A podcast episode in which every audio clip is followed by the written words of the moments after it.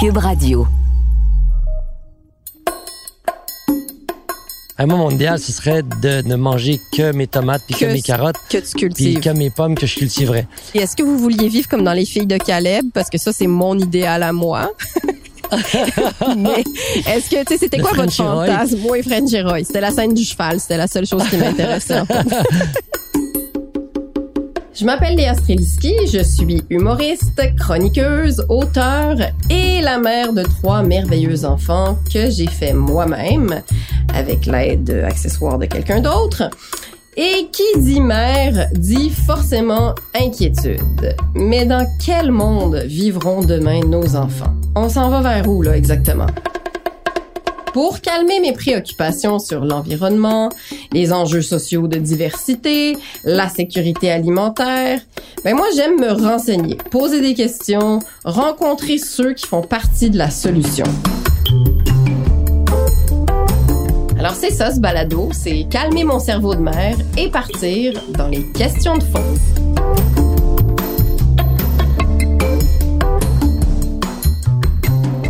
Donc euh, je suis dans la chambre de ma fille euh, qui en ce moment est à l'école parce que c'est ici que le son passe le mieux et qu'on n'entend pas tous mes voisins qui font des travaux car les humains aiment changer les choses. Et euh, mes enfants sont à l'école et donc je les élève dans un siècle qui est parfois euh, un peu trouble pendant une pandémie en plus. Et quand j'étais petite, moi, on parlait pas tant d'environnement. On en parlait un peu dans certains cours. On nous parlait euh, des pluies acides, on nous parlait de la couche d'ozone. Je me souviens qu'il fallait pas utiliser des sprays en canne parce que ça affectait la couche d'ozone. Puis tu sais, on en parlait de temps en temps. Mais maintenant, là, pour la génération de mes enfants, c'est devenu quelque chose qui est vraiment omniprésent. Ils peuvent pas regarder une émission sans que y a un méchant qui s'appelle Carbone puis qui vient et qui pollue et c'est toujours ah mais tu coupes des arbres pour faire du papier mais c'est pas bien il y a toujours un stress c'est dans tous leurs livres d'école c'est dans tous les livres d'histoire euh, c'est quelque chose qui est très très euh, récurrent on finit par comprendre, ok, c'est beau, il y a urgence, là. On le comprend, il y a urgence, mais crime, c'est tellement abstrait en même temps, c'est tellement gros qu'on dirait qu'on sait pas quoi faire, tu sais. Si on le fragmente, par exemple, cet immense problème-là, puis que on prend juste une petite portion, là, qui est la pollution à cause de l'agriculture, notre manière de manger, le transport de notre nourriture qui vient de l'autre bout de la planète, tu sais. Si tu veux un poivron, man, il voyage plus que moi, je vais voyager dans toute ma vie, c'est quoi les solutions? Est-ce qu'on est obligé de revenir à quelque chose d'un peu plate, comme manger euh, rien que des patates puis du rutabaga pendant l'hiver? Parce que je sais même pas c'est quoi vraiment du rutabaga. Je sais même pas si ça existe. Ça existe-tu? Ça existe. Est-ce qu'on est obligé d'aller vers une sorte d'avenir beige et plate ou il existe des solutions qu'on connaît juste pas en ce moment, tu sais? Sans forcément euh, s'enlever le plaisir, s'enlever la joie? Il y en a d'autres des, des solutions. Puis il y a des gens qui commencent déjà à vivre autrement. tu sais. Puis à ce sujet, aujourd'hui, je m'en vais justement voir Emmanuel Bilodeau, qui est un acteur, un humoriste bien connu, parce que lui et sa blonde Edith Cochrane ont l'habitude justement de faire pousser leurs propres aliments et ils ont quatre enfants. Imagine, il y en a un de plus que moi. Donc c'est sûr que c'est des magiciens, ils savent quelque chose que je connais pas. Donc il faut que j'aille m'abreuver à la fontaine de ce savoir pour comprendre est-ce que je suis supposée moi aussi faire pousser mon ail, mon basilic puis mes carottes? Et comment ça se fait? Ça me paraît un peu compliqué. Mais peut-être que j'ai tort. J'ai souvent tort. Dites-le pas à mes enfants, mais j'ai souvent tort. Donc, je m'en vais chez eux et puis eux vont me raconter ce que je dois faire si moi aussi je veux m'improviser agriculteur, mais peut-être juste un peu jardinière, potagère, commencer petit. Bon, elle est là, ma communauto. Bip bip, c'est parti.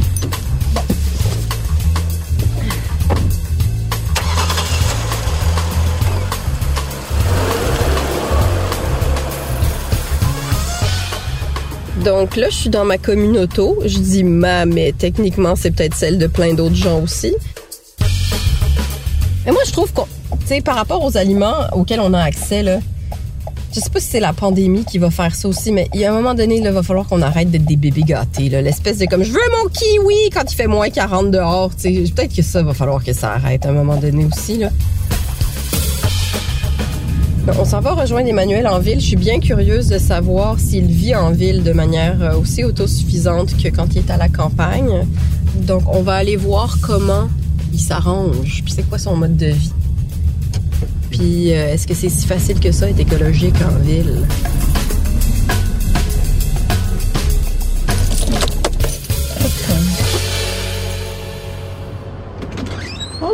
Salut. Désolée, je suis un petit peu en Il n'y a pas de trouble, est-ce qu'on fait ça dedans ou dehors? Dehors, je pense? Ah oui. Voulez-vous passer par le côté? Oui, absolument. On va faire ça.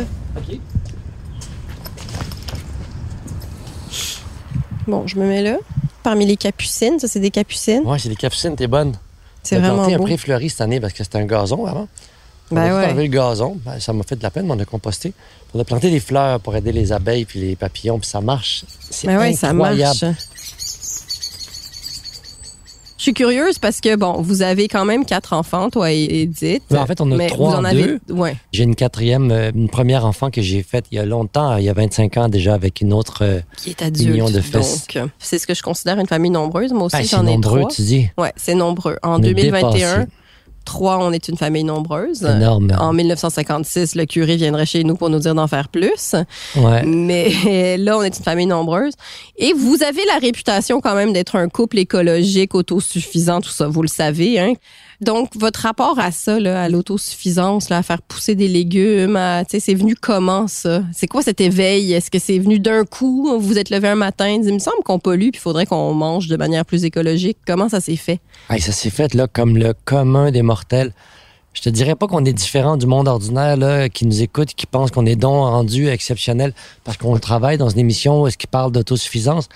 Nous, on, on a pris cette émission-là comme projet pour nous inspirer nous-mêmes à, à faire mieux puis à faire plus parce qu'on n'est pas du tout. Tu sais, moi, à part faire pousser des ginkgo biloba là, que tu vois ici, là, ça, c'est toutes des arbres. là. Moi, avant, pour faire pousser une tomate, là, je savais pas ce Tu que savais ça, pas faire ça. Non, puis pourtant, mes parents le faisaient quand j'étais jeune. là. On parle d'il y a 50, 60 ans. On avait déjà un jardin. Fait c'est comme... Pour moi, c'est une évidence. Là, quand tu as un bout de terrain, euh, tu peux vraiment faire pousser des choses dessus. Puis pas besoin d'avoir la tête à Papineau. Juste euh, googler euh, comment faire pousser une tomate ou une carotte. C'est super facile, mais quand tu as plein d'enfants, tu achètes à l'épicerie, tes carottes, puis tes Ouais. tomates, puis tes pommes. Euh, on a à peine le temps d'aller cueillir dans les vergers une fois par année. Euh, tu sais, c'est rare qu'on même qu'on va aux pommes tellement on est débordé. Comment ça se fait concrètement, là? Parce que entre le moment où est-ce que tu te dis, je vais faire pousser des tomates, Ouais. et le moment où tu le fais, puis que finalement, ça prend quand même une envergure beaucoup plus grande. Mhm. C'est quoi? C'est parce qu'une fois que tu rentres dedans, tu te mets à te documenter, à voir que ça fonctionne, tu veux en apprendre plus. Tu sais, c'est quoi la démarche? Écoute, c'est personnel à chacun. Nous, euh, m'a dire, on est. euh, on a signé le pacte, mettons. euh, moi, ça fait 20 ans que je suis porte-parole de plein de causes environnementales. Fait que je suis conscientisé, quasiment malgré moi, quand on m'a approché pour être porte-parole, mettons, au début de l'eau potable, mettons, puis de l'air pur. J'en connaissais pas plus que personne, puis j'étais comme. J'avais un char, puis euh, j'achetais des affaires chez Costco. Tu sais, j'étais comme. Oui, conscientisé, mais trop débordé pour faire quelque chose de concret. Puis là, je me dis, ah, voici l'occasion de faire de quoi de concret, euh, au moins prendre la parole, me renseigner sur ce dossier de l'air, me renseigner sur le dossier de l'eau, me renseigner sur le dossier de, l'agriculture euh, locale, urbaine, euh, pourquoi manger local. Puis ça devient très, au début très cérébral, là. Même si j'avais été élevé dans une famille qui compostait puis qui recyclait, puis ma mère achetait aucun papier puis aucun plastique, elle achetait rien parce que on était 12 enfants puis ça coûtait cher, c'était niaiseux là, c'était la survie de base. Fait que ça vient juste aussi de lire euh, un petit peu l'actualité à chaque jour puis de voir que la planète va pas super bien. Puis la pandémie a fait en sorte que nous on a accepté un projet qu'on n'aurait jamais accepté en temps normal, c'est-à-dire que nos enfants soient filmés, Ouais. qu'on fasse euh, une espèce de formation en autonomie, en autosuffisance, pour le plaisir d'être un peu les hurluberlus qui allaient faire des tentatives de s'améliorer là-dedans. On est toujours dans l'amélioration, on, on essaie de s'améliorer. On est zéro bon dans tout ça. On est juste en train d'essayer de comprendre puis de s'introduire à ça malgré qu'on n'a pas beaucoup de temps puis qu'on a des enfants puis c'est puis on est dépassé puis on a besoin de parce que moi, comment je vois ça, c'est que chacun, en autosuffisance, doit faire un bout. Tu moi, je fais du pain, puis j'en donne aux voisins. Ben, c'est super si en échange, ils me donnent de la confiture ou euh, un panier de pommes. Des fois, je vais donner un pain à mon voisin là, là, puis en échange, il me donne des pommes qui viennent cueillir. C'est super, là, c'est ça, l'autosuffisance pour moi. C'est comme, on peut pas se permettre, nous, avec le petit bout de jardin qu'on a, puis on a un assez grand, mais il n'y a pas de soleil ici, euh, ni dans Laurentides, ni ici. Ben, les tomates, ça va marcher. Fait qu'on les achète au magasin, au marché Jean Talon. Puis qu'est-ce qui où. marche? Parce que moi aussi, j'ai un jardin ombragé, puis je pense qu'il y a beaucoup de gens, tu sais, ou qui ont un balcon, ou qu'est-ce qui... Qu'est-ce qui fonctionne Ben, c'est-à-dire, est-ce que tu es obligé de partir dans ce sens-là? C'est-à-dire qu'il faut que tu regardes ce que tu as et que tu fasses avec ce que tu as quelque Ouais. part? Tu fais avec ce que tu as, puis quand tu peux juste planter de l'ail, ben, tu plantes juste de l'ail. C'est vraiment le fun. Sinon, tu plantes des courges ou des. Tu googles qu'est-ce qui pousse à l'ombre bien, puis tu l'essayes, puis tu te rends compte si ça a marché ou non, puis l'année d'après, tu. C'est des essais-erreurs, puis c'est juste pour le plaisir. On sait bien qu'on a toutes des épiceries en ville pas loin, mais c'est le plaisir incroyable de faire pousser ces semis, de, de voir que tu peux planter des choses, puis que ça pousse. Comme moi, les ginkgo que j'ai plantés devant ma maison, je suis vraiment fier parce qu'on les a plantés. T'as des petits arbustes de pépinière, puis là, ils sont rendus énormes. Puis ils font des fruits, puis tu peux en faire des petits arbres, puis tu peux donner ça à des amis, puis ils en font eux-mêmes des plantations d'arbres chez eux. C'est malade. Concrètement, à quel point est-ce que vous réussissez à être autosuffisant? C'est-à-dire, qu'est-ce que vous faites pousser? Puis, est-ce que vous arrivez quand même à vous nourrir, à faire des repas avec ça? à- On n'est pas tant, je vais t'avouer, dans l'autosuffisance alimentaire. On a fait beaucoup d'essais, puis ça nous nourrit pas. Cette année, on a essayé des tomates, on en a eu 8. on a planté des patates, on en a eu euh, 12, mais miniatures, plus petites que ce qu'on avait planté. C'est une joke. Donc, euh, on a opté pour le, le vivace. Les herbes médicinales, on en a plein, ça a super bien marché. Le basilic sacré, ça, on est autosuffisant en basilic sacré. Des tisanes extraordinairement calmantes et merveilleuses. On a, on a des bacs ici euh, de terre qui vont être dédiés à l'ail. Maintenant, l'ail, c'est plus facile à faire pousser. On dirait, on va planter ça dans deux, trois semaines, puis ça va être récolté l'année prochaine, puis ça va être très peu de travail. Puis, est-ce que tu dirais que c'est contagieux? C'est-à-dire que, est-ce que autour de toi, tu vois justement que plus toi, tu crées un changement pour ta famille, après t'en parles à des amis, t'en parles à d'autres, puis que, tu sais, Oui, parce que les on- gens sont curieux. Les ils- gens sont curieux quand ils rentrent chez nous. On, tu l'as pas vu, mais il y a plein de petits bacs maintenant qu'on s'est équipés. On s'est dit, bon, le jardin marche pas bien à l'extérieur. On va en faire un à l'intérieur. Là, on a plein de pousses, des micro-pousses. On s'est muni de petites serres miniatures en plastique qu'on va garder des années. On espère qu'on va recycler un jour, mais avec lesquelles on fait pousser des micro-pousses de brocoli, des micro-pousses de, d'herbes de blé, euh, des micro-pousses de tournesol. Puis ça, ça peut pousser à l'intérieur. C'est dans des mini-serres. On parle de quelques pouces par quelques pouces avec un peu de lumière ou de la lumière ambiante. Puis ça fait des excellentes salades. Puis ça, on va être autonome à l'année, hiver comme été, parce que c'est vraiment merveilleux. En partant ça, là, c'était quoi votre fantasme, votre idéal, tu sais? Parce qu'il y a toujours évidemment l'idéal et ensuite la réalité. Mais qu'est-ce que vous voyez? Est-ce que vous vouliez vivre comme dans les filles de Caleb? Parce que ça, c'est mon idéal à moi. mais est-ce que, tu sais, c'était quoi votre fantasme? Moi et French Roy. C'était la scène du cheval. C'était la seule chose qui m'intéressait. en fait. Mais, euh, Mais mon- c'est- c'était quoi votre idéal? à C'est mon votre idéal, rêve ce serait de ne manger que mes tomates puis que, Que mes carottes que tu puis cultives. que mes pommes que je cultiverais. Puis je rêverais d'avoir une autosuffisance complète, mais je ne l'aurai jamais avec le bout. Il faudrait qu'on déménage ailleurs. Puis au pire, toi et moi, on pogne un marteau piqueur cet après-midi, puis on va casser du béton, puis on plante là. Moi, je dis, il y en a du soleil en ville. Hey, c'est vrai, dans le fond. hein, Il y a tellement Il n'y a, pas de terrain de soccer qui servent à rien. Là. Les petits, ils jouent pas. Là. On va se trouver ça.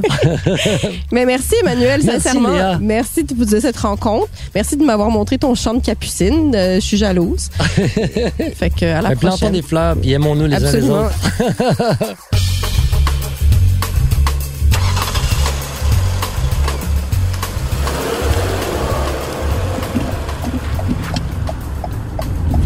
Emmanuel et, Edith, vivent de manière euh, très réaliste pour notre époque, juste avec cette espèce de quête de comment je fais pour mieux vivre pour la planète.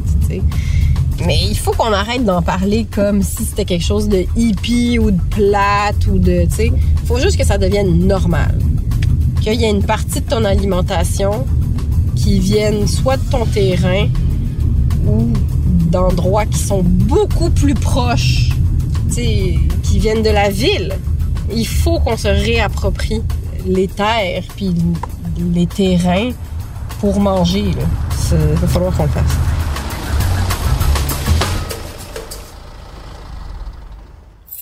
Le message d'Emmanuel, c'est que ça n'a pas besoin de prendre une envergure incroyable. Tu T'es pas obligé de te lever un matin puis de te dire comme Hey, euh, si je transformais mon balcon en un champ de maïs,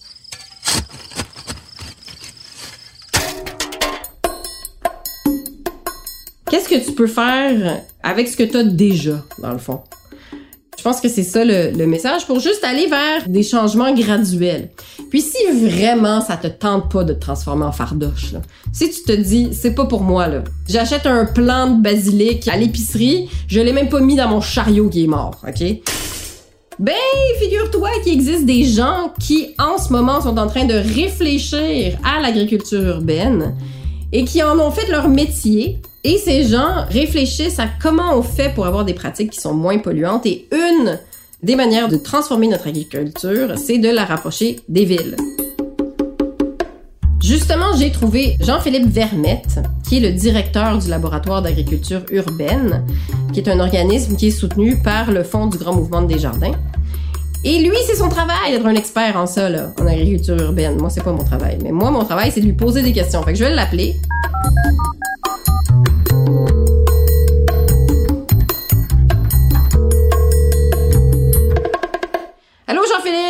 Allô? Ça va bien? Ça va super bien, toi? Oui, je suis enchantée de te rencontrer. Ben, également. Parce qu'il y en a pas tant des spécialistes d'agriculture urbaine. C'est un concept qui est encore un peu flou. On dirait qu'on fantasme, qu'on rêve à ça, qu'on a hâte d'y arriver, mais on ne sait pas exactement si ça va venir et si c'est juste une utopie. Est-ce que brièvement, tu peux déjà me donner la définition de l'agriculture urbaine? Qu'est-ce que c'est? Ben, il y a, euh, comme tu peux l'imaginer, plusieurs définitions, mais mettons, c'est faire pousser de la bouffe en ville, là, en gros. Fin. fin. Puis c'est euh, avant tout un peu, euh, tu sais, comme tu le dis, une mode, mais un mouvement de se rapprocher de son alimentation. On le sait, la plupart des choses qu'on mange viennent de partout à travers le monde, là, du lait de coco de la Malaisie, des bananes d'Équateur, et j'en passe. Puis là, c'est de se dire, ah, mais si je pouvais moi-même produire de la bouffe proche de chez nous, puis considérant qu'au Québec, comme partout ailleurs, on est beaucoup en ville, ben pourquoi pas se le faire chez soi en ville. Puis est-ce que c'est surtout né d'un problème d'environnement, ça? C'est-à-dire qu'on s'est dit ça n'a aucun sens qu'on fasse rouler autant de camions, autant de bateaux, autant d'avions pour la bouffe. Il faut absolument qu'on se rapproche des producteurs. Est-ce que le problème il est surtout là ou est-ce qu'il y a des gens qui se sont dit tiens, si on mettait des tomates sur les toits en ville? Ça vient d'où, ça? Ben, je pense que c'est un mélange, mais un peu d'émotion, parce que les humains, on est émotifs. Puis, euh, dans le fond, on veut se reconnecter avec notre bouffe. Puis, c'est le juste retour du balancier. Tu sais, les, les villes ont été créées autour de l'alimentation. Pourquoi on a choisi Montréal, là, les colons? Ben, c'est à cause que les terres étaient fertiles. Pourquoi les Autochtones étaient ici? Ben, c'est à cause que les chemins navigables venaient là, puis aussi les terres étaient fertiles. C'est-à-dire, l'agriculture a toujours fait partie de nos villes, puis pour une question un peu weird, on a décidé de l'envoyer caché en campagne. OK, en campagne, parce que, tu sais, en campagne, c'est pas si loin, tu sais, c'est pas la Chine non plus, mais on dirait, moi, j'ai tendance à penser que tout ce que je mange vient de vraiment, vraiment loin, là. Ouais, mais, tu sais, la campagne, quand t'as pas d'auto, c'est quand même loin, tu sais, je sais pas si t'as déjà été à pied à Saint-Rémy, là, mettons. Rarement, rarement, ben, je te dirais. C'est quand même assez long pour aller chercher, mettons, une livre de patates c'est de se dire bon ben comment faire pour rapprocher cette bouffe là qu'elle vienne de Saint-Rémy ou de Malaisie? Puis euh, tu sais l'agriculture urbaine c'est un peu euh, le chemin le plus proche pour produire sa nourriture. Puis là les gens réalisent que wow ok produire de la nourriture c'est pas si facile que ça. Ça mm-hmm. prend des techniques ça prend du savoir-faire ça prend du temps ça prend de l'amour ça prend du soleil de l'eau, puis là, ça vient de Oh oui, OK, mais qu'est-ce que je peux faire en hiver? Ah, mais qu'est-ce que je peux faire sur mon balcon? Puis j'imagine que en ce moment, il y en a pas tant. Est-ce qu'il y en a tant? Est-ce qu'il y en a beaucoup? Puis pourquoi il y en a pas plus? Il y en a vraiment beaucoup. Ah oui, il y en a vraiment ah beaucoup. Vraiment. On dit qu'environ une personne sur deux fait de l'agriculture urbaine en Amérique du Nord, là, maintenant. OK, mais attends, attends. Genre, ça, ce serait comme moi qui mets du basilic qui vient de l'épicerie sur mon balcon? Ish, ça, c'est vraiment pas, non. De l'agriculture urbaine, c'est ça. Ben, Donc... C'est vraiment ish, mettons. Tu serais dans la catégorie ish. Mais euh, sinon, euh, tu sais, partir comme un, plant de tomate chez soi. Euh, ça, c'est de l'agriculture urbaine. Ça, c'est de l'agriculture urbaine. Après ça, essayer de prolonger la durée de vie de ton plant de basilic que tu as acheté à l'épicerie en espérant ne pas le faire mourir. Ne pas faire mourir une plante, c'est presque l'agriculture urbaine, mais il faut un petit effort de plus, maintenant.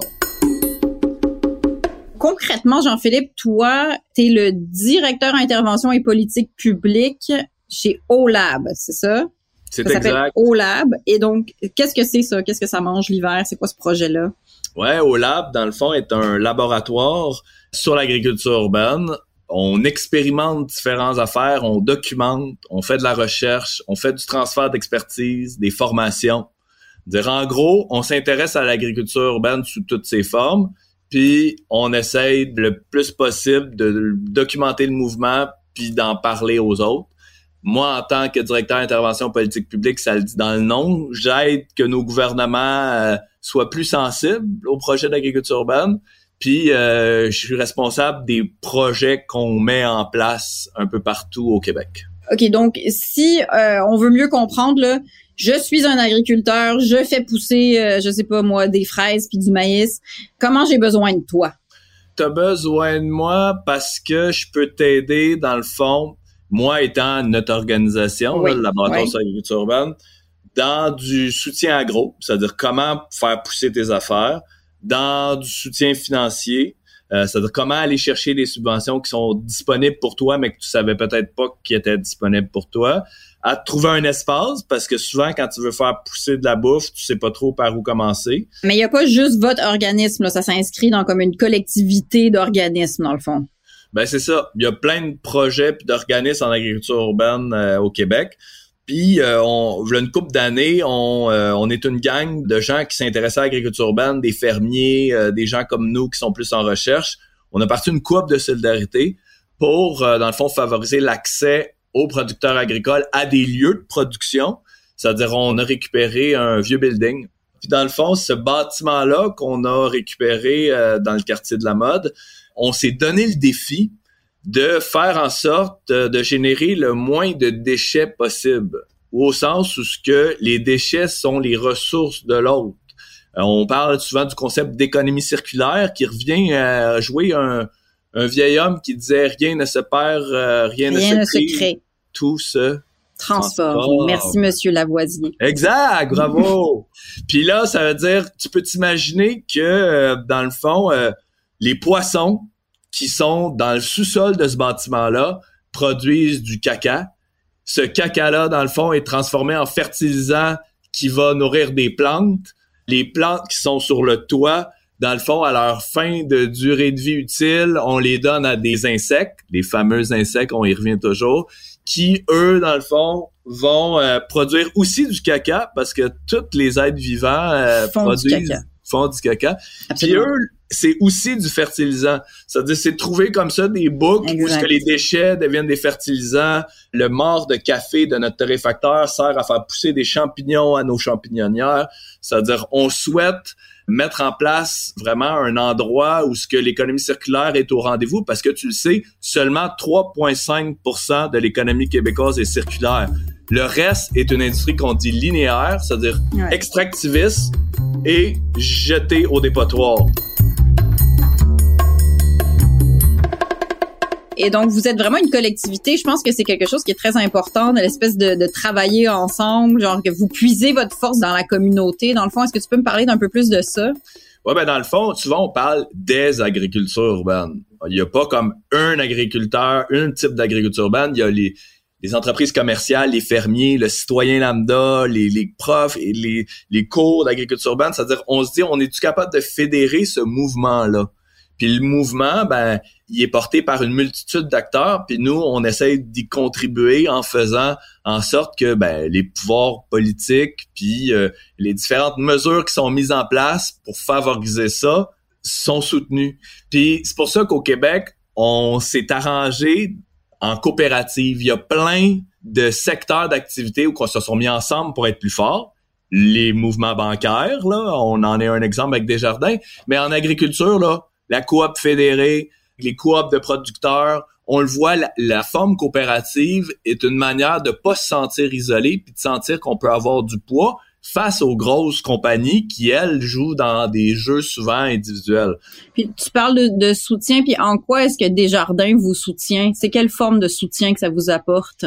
Ben c'est ça, le, le soutien des jardins s'est passé dans un contexte particulier où ce que pour faire l'agriculture urbaine, ben à l'intérieur, il faut se trouver des locaux. Puis là, on est en compétition contre plein de gens qui veulent des locaux.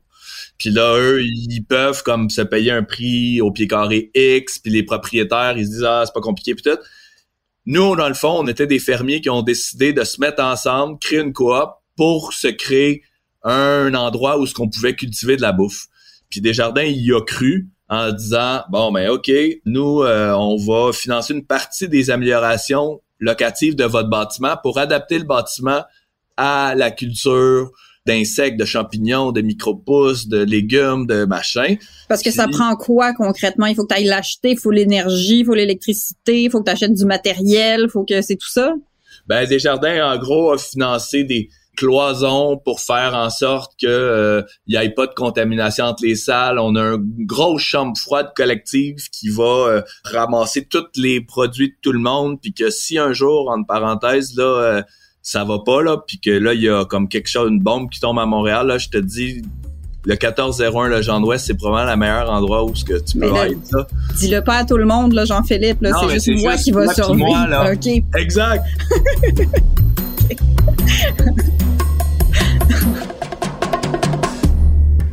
qu'on arrive à faire pousser? Qu'est-ce qu'on fait pousser le plus Puis qu'est-ce qu'on verra pas pousser sur nos terres? Puis tu sais, et est-ce qu'on peut se parler de l'hiver aussi qui est quand même là?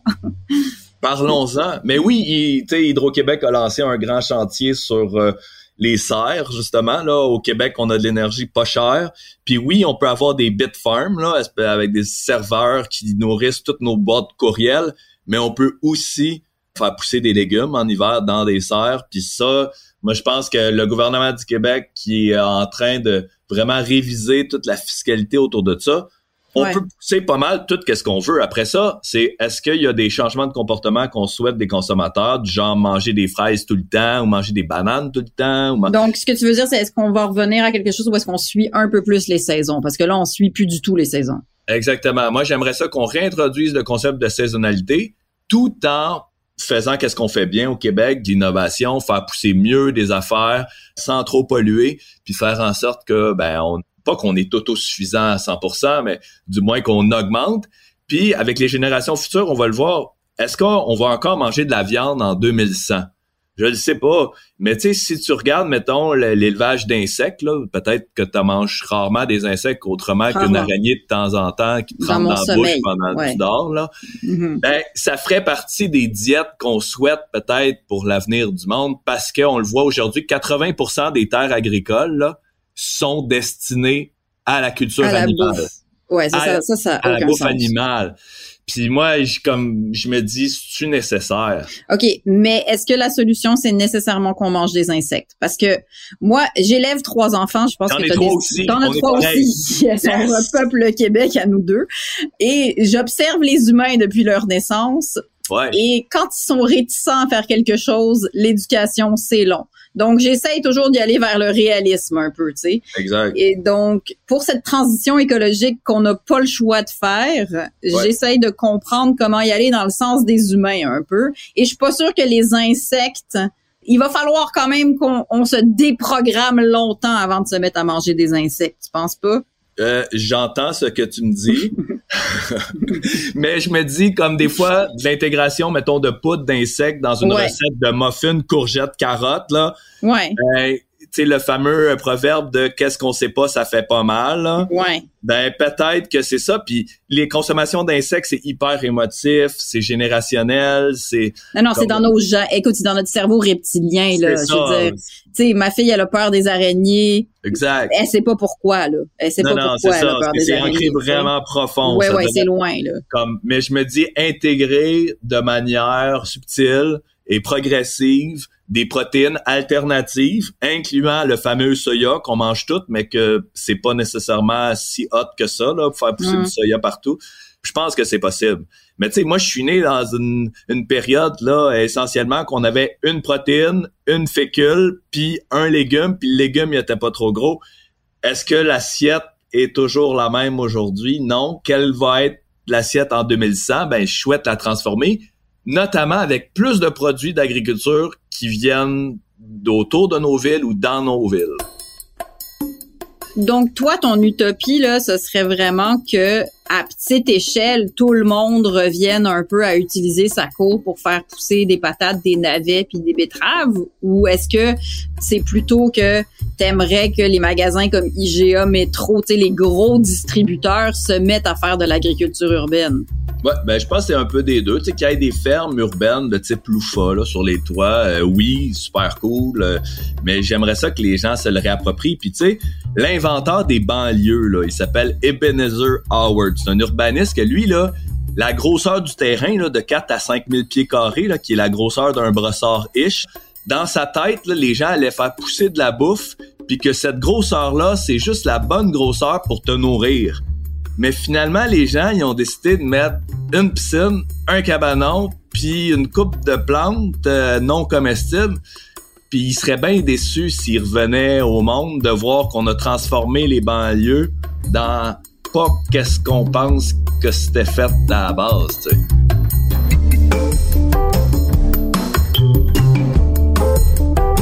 Ben, merci beaucoup, Jean-Philippe. Euh, j'ai appris plein de choses. Et en plus, je suis pas complètement déprimée et on parle de quelque chose qui est environnemental. Donc, c'est toujours le but, se renseigner, passer à l'action. Hey, ça m'a tellement fait plaisir de parler avec toi. Yes, également. À la prochaine. C'est sûr.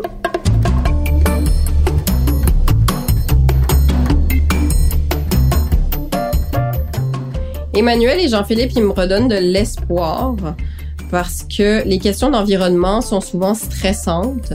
Mais quand tu vas sur le terrain et tu vas poser des questions aux gens qui en ce moment sont en train de créer le changement, je trouve ça rassurant. Parce que c'est sûr que euh, le problème et les problèmes sont quand même des obstacles d'envergure. Sauf qu'en même temps, ça a un peu un côté excitant aussi parce que tous ces problèmes-là sont en train de faire naître des nouvelles idées des nouveaux projets, des nouveaux organismes. Puis quelque part, on est témoin de tout ça. On est au début de cette révolution verte qui, j'espère, fera que ben, mes petits-enfants ou leurs enfants, ben, quand ils regarderont euh, leurs émissions, ben, on parlera de d'autres choses que toujours « Ah, la planète brûle, qu'allons-nous faire? » Ce serait le fun pour eux, tu sais. Je sais pas si je vais recommencer mon potager l'été prochain, mais je pense que oui, je pense qu'Emmanuel m'a convaincu de faire avec ce que j'ai. Même si j'ai un jardin d'ombre, ben je vais faire pousser ce qui pousse à l'ombre. Puis je sais que c'est pas facile de changer ses habitudes, mais des fois tu commences petit, puis tu y mets l'effort, plus tu mets d'effort, plus tu récoltes les fruits, puis un jour tu croques dans ce fruit. Et là, tu gagnes.